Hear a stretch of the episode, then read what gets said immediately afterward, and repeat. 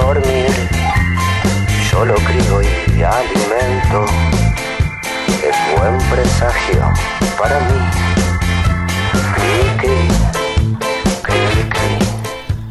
Muy buenos días, ¿cómo anda gente? ¿Qué tal todo? Bienvenidos a otro programa de Grillo Musical, el sexto programa.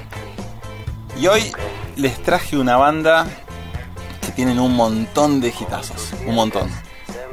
Y es una banda que siempre está relacionada con música alegre, medio festejo, fiesta, diversión. La banda es B52 o B52, depende de cómo le quieran decir. Yo la titulé como Hacedores de Hitazos. Porque ya desde el primer disco, allá lejos y hace tiempo, en fines de la década del 70, más precisamente el 79, un año después que yo naciera, ellos arrancaban con su primer disco eh, homónimo, B52 se llamaba, técnicamente el nombre es de, de B52, en ese momento era B-52 apóstrofe S. Más tarde vamos a hablar de cómo es el nombre hoy en día. Y bueno, antes de que pudiesen editar ese disco, para hacer una pequeña este, contextualización de cómo se llegó a ese disco, eh, podemos empezar primero por el nombre de la banda que está bien, siempre vinculado al bombardero, el Boeing el B-52, bombardero de la Segunda Guerra. Pero técnicamente ellos lo nominaron por los peinados que tenían las dos cantantes, eh, Kate Pearson y Cindy Wilson, allá cuando empezaron sus primeras giras, unos peinados altos, el peinado estilo colmena se le dice, y que el peinado así se, se parece mucho a la trompa del avión este B-52. Entonces, bueno, ahí es donde se produce la confusión con el nombre, pero bueno, la, la realidad es que se llama B-52, según ellos, por el peinado. También hay una especie de, de idea de como que uno de los integrantes, eh, Kate Strickland, tuvo un sueño donde soñaba que a la banda la denominaban B52. Yo ya no sé eso si realmente fue así o no, pero es el motivo por el cual se llaman B52. El peinado, el bombardeo, en fin. Ellos arrancaron primero como un grupo de amigos, juntándose en un bar, eh, zapando, cantando entre ellos, en Atenas, pero no Atenas de Grecia, Atenas, Georgia. Y decidieron hacerlo, hacer, hacer una juntada un poco más formal allá por el año 77, en el día de San Valentín, y formaron la banda ese mismo día y se dedicaron a cantar ahí para sus amigos, para un grupo de amigos solamente. Lo que genera es que a partir de ese día, todos los San Valentín, ellos festejan como el aniversario de la creación de la banda. Bueno, la realidad es que lo vieron diferentes productores, se dieron cuenta del potencial que tenían como banda, inmediatamente le quisieron producir su primer disco.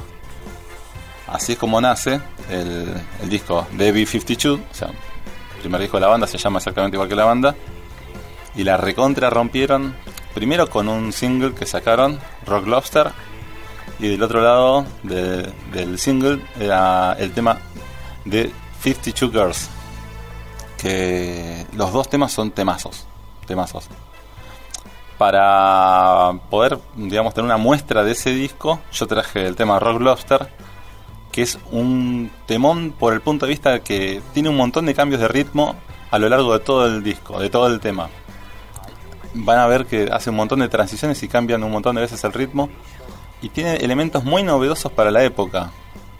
Después vamos a hablar del tema de el sonido que genera B52 y cómo fue tomado por los que generaban música en ese momento, los formadores de opinión y qué opinión tenían acerca de la banda. Pero bueno, arrancamos con Rock Lobster de B52 para arrancar con todo, fuerte y potente.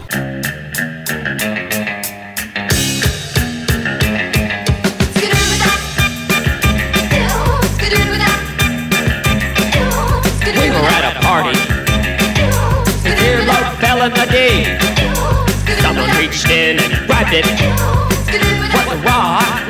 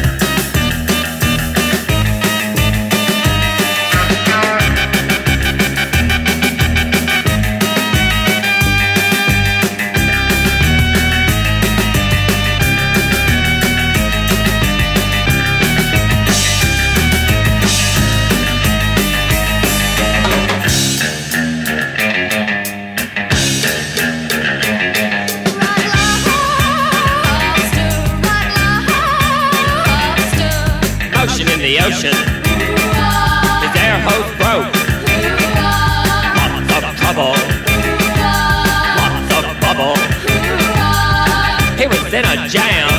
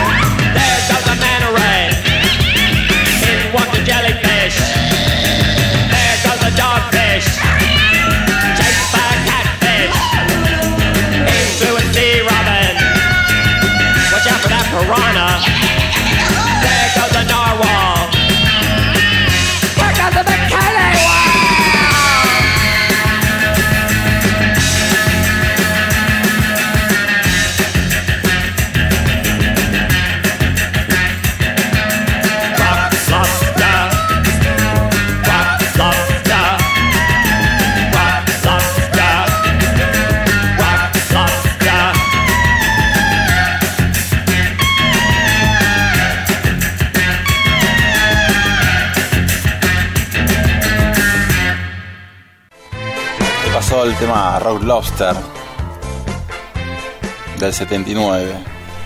Como habrán visto, tiene muchísimos cambios de ritmo y, y diferentes tipos de género dentro del mismo tema. La langosta rockera. Eh, por encasillar, intentar encasillar de algún modo el género, los géneros que abarca B-52, se puede decir que siempre anduvieron por el New Wave, el dance pop, el post-punk.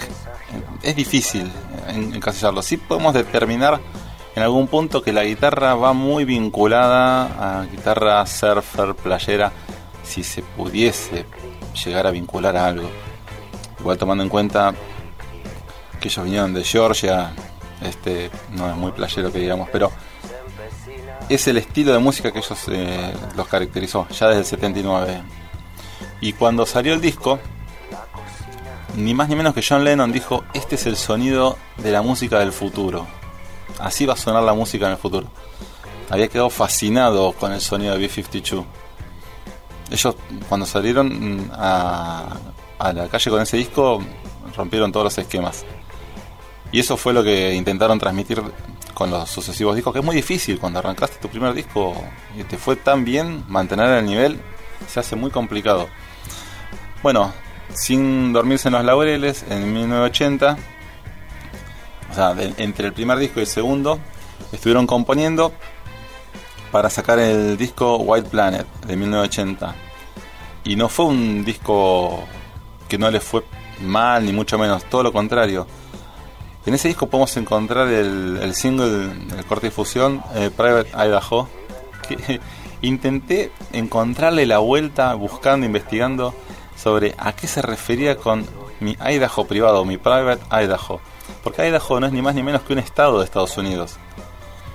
Y en su momento como la banda siempre fue medio este, con- contestataria, eh, defendiendo quizás los derechos eh, de las personas quizás este, más eh, de las minorías, si se quiere, un poco más eh, del derechos del medio ambiente, bueno, y decían como que en Idaho como que eran medio de, de derecha, qué sé yo. La realidad es que el cantante dijo que no, que no tiene nada que ver con eso, que era otro tema. Pero la verdad que nunca aclaró a qué se refería.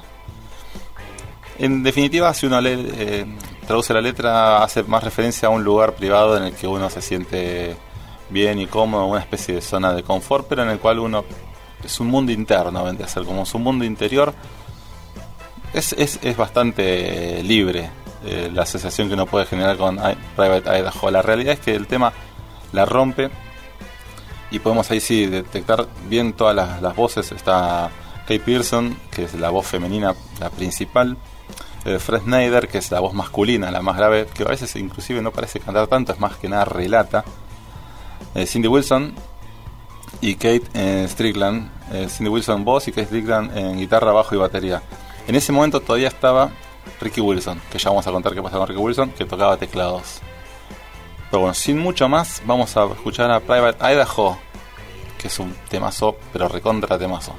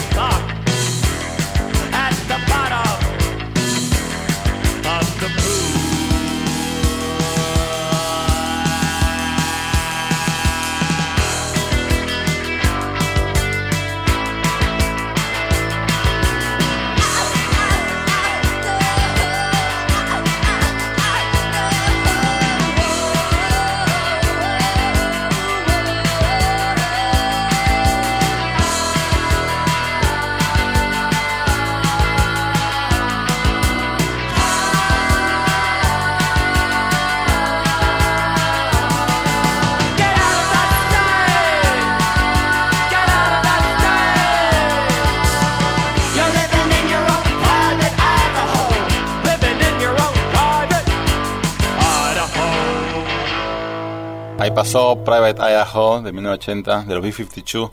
Hoy lo tenemos a Memo en la bostonera, lanzando los temazos que le traje en reemplazo del Licha.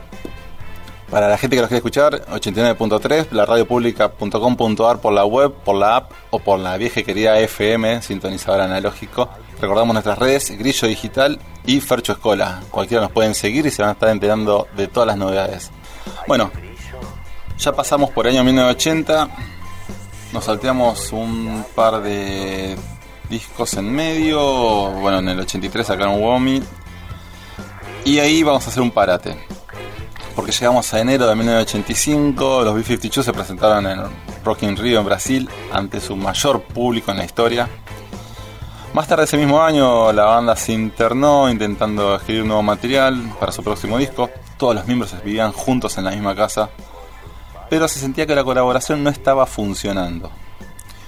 Durante la grabación, el guitarrista Wilson, no nos olvidemos es el hermano de Cindy, la otra cantante, había estado sufriendo de VIH. Ubiquémonos en tiempo, 1985. Se sabía poco y nada de la enfermedad. Pero ninguno de los otros miembros sabía, salvo Strickland, que le dijo solamente para que el resto no se preocupara. Lamentablemente, eh, Ricky Wilson falleció el 12 de octubre del 85 a los 32 años. Como tecladista de la banda, también formaba parte de la composición la banda se sumergió en, un parate que duró dos años por lo menos. Entre ellos, eh, Keith Strickland, el que quedó a cargo ya de todos los instrumentos, porque Kate Pearson, la cantante, Fred Snyder, la otra, el otro cantante, y Cindy Wilson, la otra cantante, no, no, no, eran, no tocaban instrumentos de composición.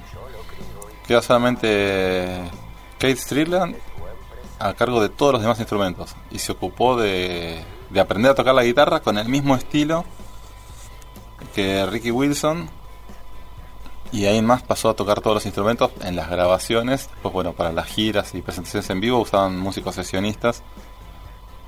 Por eso la banda hoy en día se conforma por cuatro personas nada más.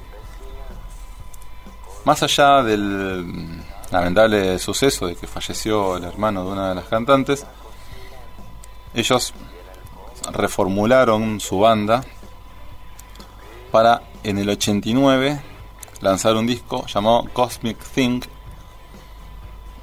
que la verdad eh, se la rompió porque mm, uno quizás después de semejante suceso eh, en- si bien habían pasado cuatro años del fallecimiento eh, volver a, componer juntarse es todo un, todo un, todo un problema pero bueno, en el medio no es que no hicieron nada.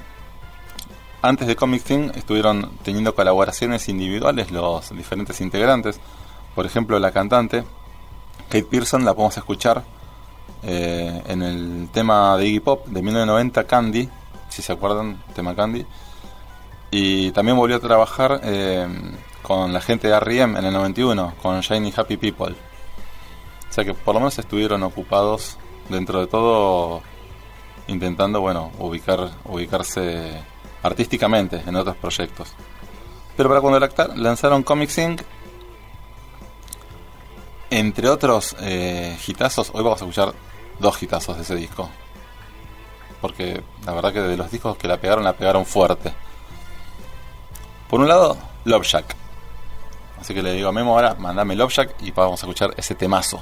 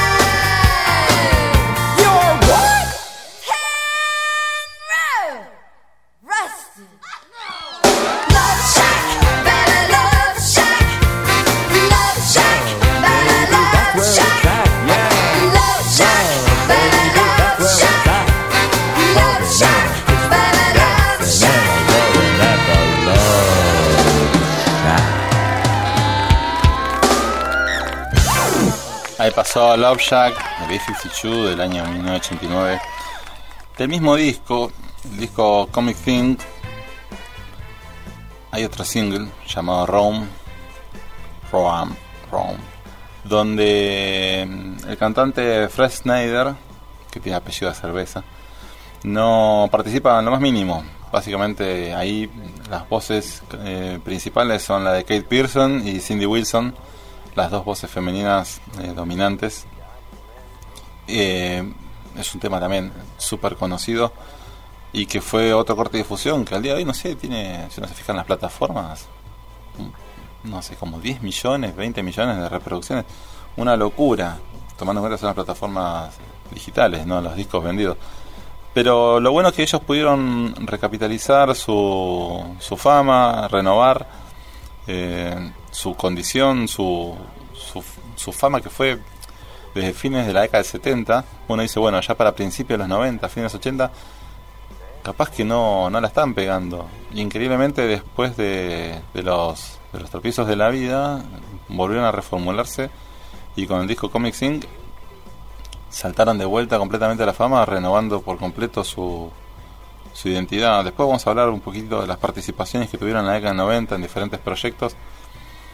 Cuando lo llaman para diferentes proyectos es porque todavía siguen siendo una banda importante, siguen siendo una banda famosa, una banda que convoca y que tiene una identidad eh, estética, una identidad de sonido muy distinta al resto. Sobre todo porque eh, convocaba bastante y era como el sinónimo de popularidad en ese momento. Así que bueno, vamos a pasar a escuchar el tema Rome, que también es recontra conocido de la banda por los B-52.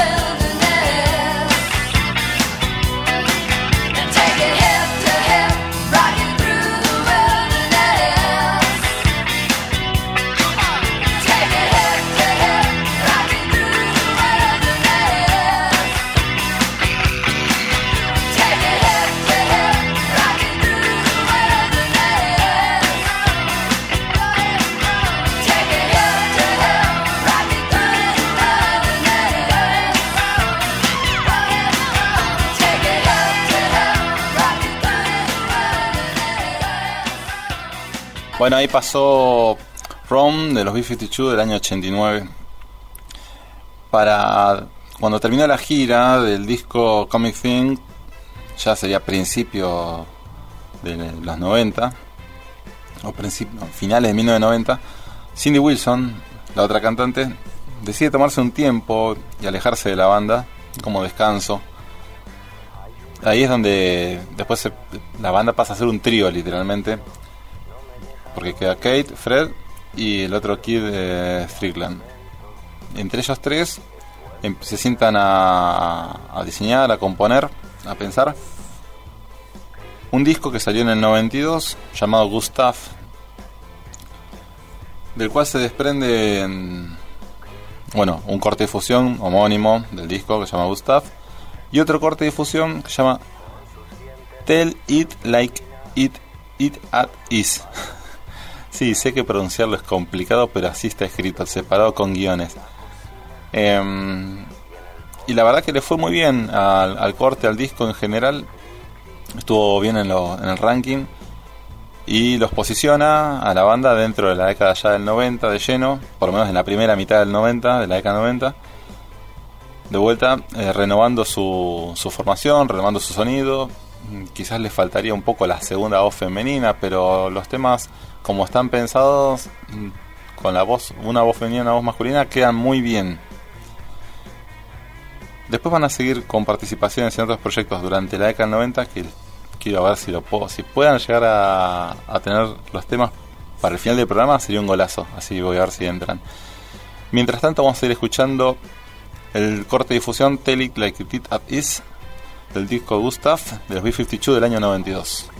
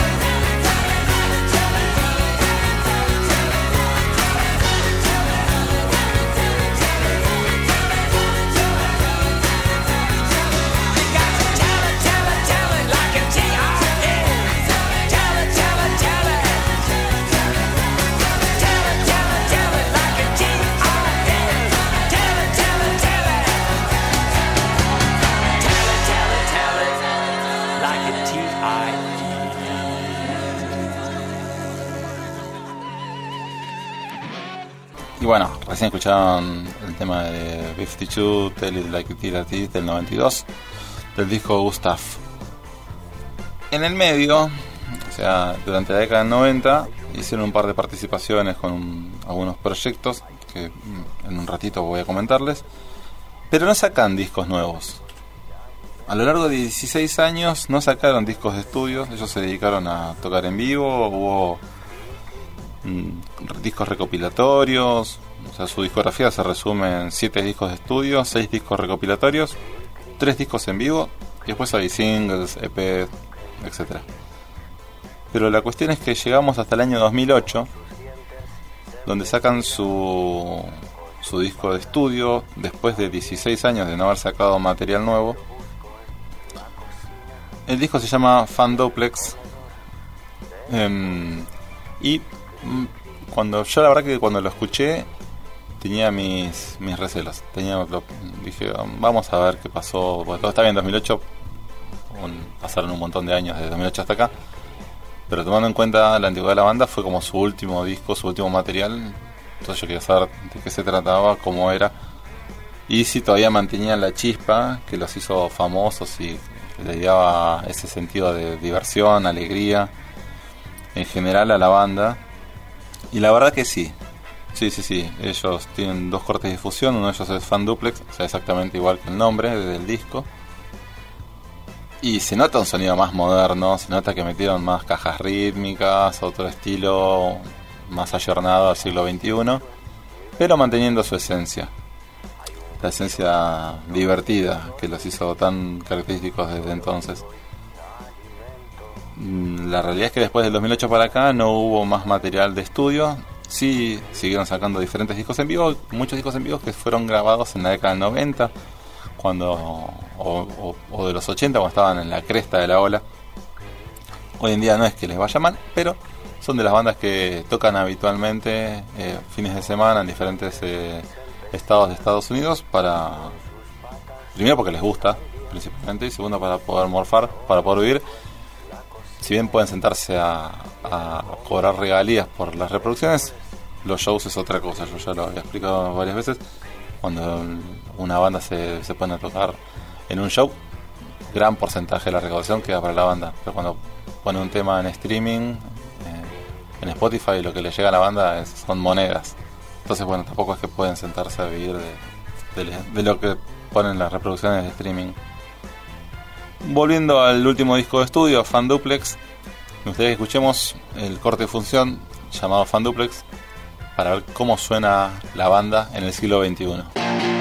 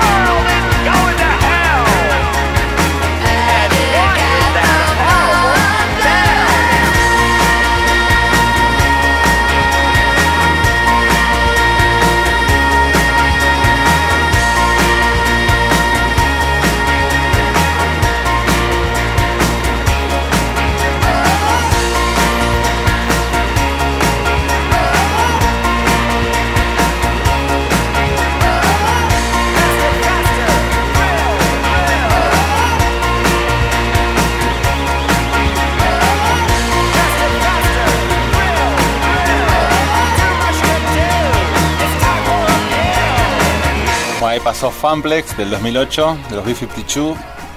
Ya vamos redondeando. Queda un poquitito. Entran, entran los dos microtemitas que vamos, sí, ahí el memo me da el ok. Qué grande el memo. Un saludo, un abrazo grande al memo que hoy está en los controles. También quería darle un saludo a Flor y Feli que están escuchando de Ciudadela, siempre haciendo el aguante.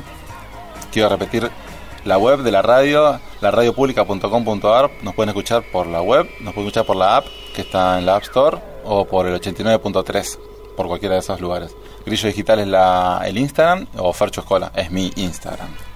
Yo les dije que la gente de B52 estuvo haciendo colaboraciones en diferentes proyectos a lo largo de la década del 90. Uno de ellos fue en 1993, ni más ni menos, haciendo la música de la intro del dibujo animado de Nickelodeon, La vida moderna de Rocco o Rocco's Modern Life. Todos los que somos de 40 y mirábamos Nickelodeon, conocemos ese dibujo animado. Y uno escuchaba y decía, ¿esos son los B-52? Sí, maestro, los que estabas escuchando en ese momento cuando eras un teenager de 18 o 20 años y decías, qué fascinante que está este dibujo animado, qué buena intro que tiene, era de los B-52. Vemos, poner un toque la intro esta que es una locura.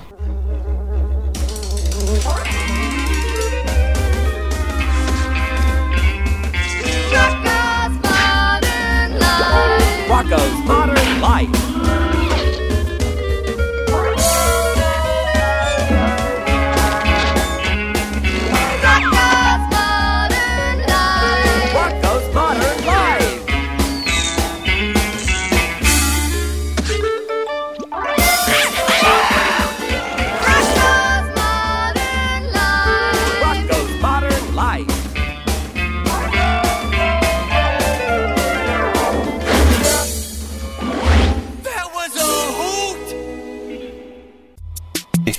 Locura absoluta. Bueno, eso fue en el 93. En el año 94 se estrena la recontrapolémica película de los Picapiedras en carne y hueso, no dibujo animado, no dibujo animado Hanna Barbera en los 60, no. En 1994, y aparte, qué, raro, porque también el mismo año estuvo Jurassic Park, pero bueno, no importa, volviendo a dinosaurios, pero esta vez mezclado con seres humanos cavernícolas. The Flintstones, una película con una producción impresionante, actores de primer nivel, no sé, la cantidad de millones que salía la producción, le propuso a B-52 hacer la música incidental, la banda de sonido principal, el tema principal, ayornar el tema de la década del 60 de los Picapiedras, traerlo a la década del 90 y con el sonido clásico que le puede dar B-52 la banda no solamente le hizo la, música, la canción principal a la película, sino que también participa en la película tocando un tema.